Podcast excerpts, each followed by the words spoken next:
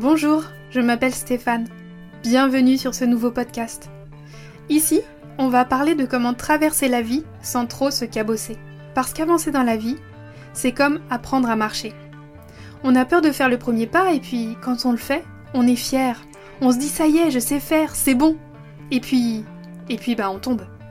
Alors il faut se relever. Pas une fois, pas deux fois, mais des centaines de fois.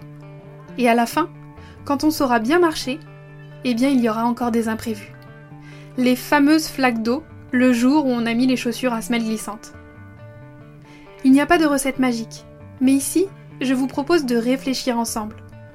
Savoir poser des limites, traverser les émotions, établir des relations saines, identifier ses points forts et réaliser ses objectifs. Alors comment on fait pour apprendre à marcher? Comment des personnes comme vous et moi ont réussi à surmonter leurs difficultés pour progresser, pour évoluer. Au travers de retours d'expérience, de lectures ou de travaux scientifiques dans les domaines de la psychologie ou de la sociologie, on parlera sans tabou des aspérités de la vie et de leurs traces sur nos psychismes. J'espère que ces épisodes vous donneront matière à penser.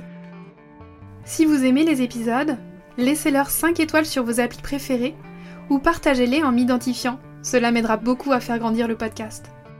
Bonne écoute